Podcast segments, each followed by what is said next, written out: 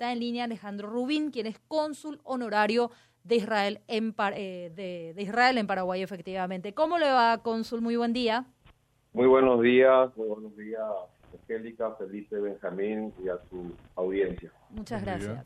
Bueno, finalmente ayer eh, Santiago Peña, una reunión con el señor Benjamín Netanyahu y bueno, cuestión administrativa, más que nada, cónsul, para que se efectivice el traslado de la embajada a Israel. Asimismo, eh, la noticia eh, que se dio a conocer es que ambos países coordinaron la apertura de embajadas al mismo tiempo.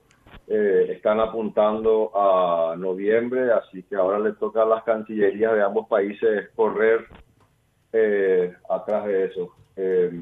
así que, bueno, esperemos que a partir de ahí vuelva a tener el, el poder que tenía cuando las embajadas eh, o la de Israel estaba acá abierta mm. y la bueno el reconocimiento de Jerusalén obviamente pone a Paraguay en otra posición ante Israel.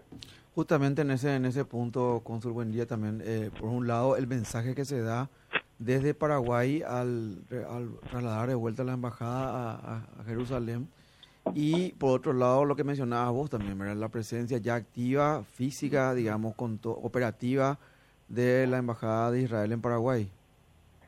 Sí, las relaciones Paraguay-Israel eh, siempre fueron muy, muy buenas. Obviamente tuvo un momento de crisis con, cuando la embajada se saca a través de Jerusalén a Tel Aviv. Eh, pero no obstante, después se fueron recomponiendo. Pero nunca es igual cuando hay una embajada in situ.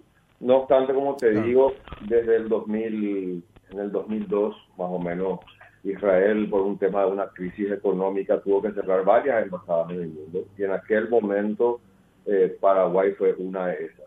Y ahí se mantuvo la relación con un cónsul honorario aquí eh, y embajadas concurrentes. Eh, no obstante, Israel siempre mantuvo la, cooperación principalmente en las becas Mashab, que son becas de estudio para profesionales, y hoy creo que hay más de 2.000 paraguayos que ya han ido a Israel a, a estudiar en distintas áreas, eh, agricultura, psicología, educación.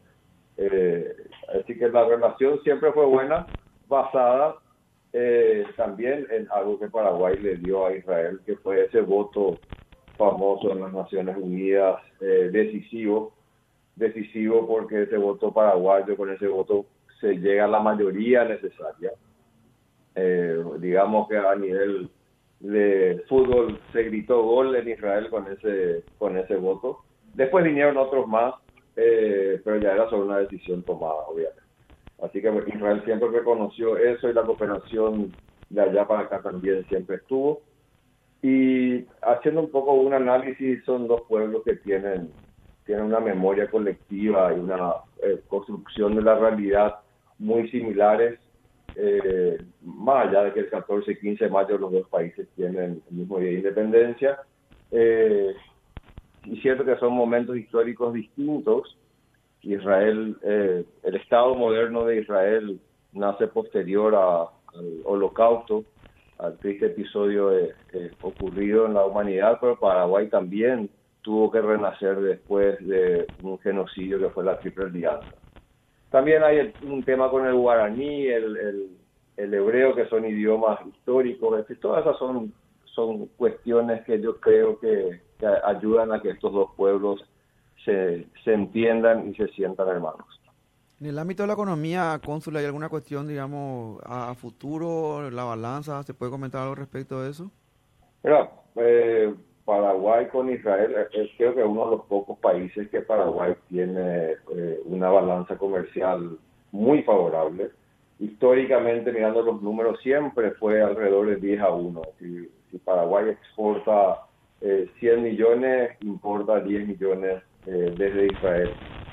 Es cierto que hay mucho tema últimamente de tecnología desde Israel. Israel también tiene un tratado de libre comercio con Mercosur por eso a veces puede ser que entren productos eh, eh, a, Brasil y luego entren acá, o tecnología también de repente es muy difícil eh, contabilizar por el tema de, que no son productos físicos que pasan por por aduana directamente, hablo de, contabilizar en, tema de, saber, pero más o menos habla, anda por 10 a 1 eh, la, la balanza comercial en favor de Paraguay.